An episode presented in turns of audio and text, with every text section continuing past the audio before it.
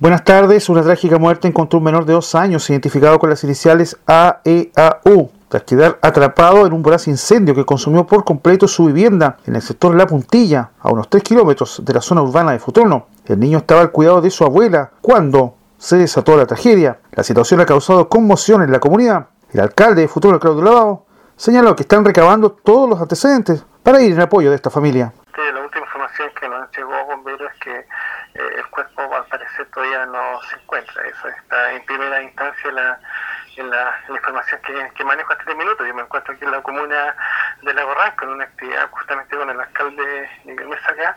Eh, así que llegando a futuro me voy a interiorizar más del, del, asunto para poder como municipio poder ver en qué podemos apoyar en este caso que está eh, bastante complicado, que nos conmueve este, y nos tiene bastante conmovido a toda la, a toda la comunidad. Eh, en este caso un menor que, que eh, el afectado, o sea, la víctima, eh, nos lo tiene bastante complicado.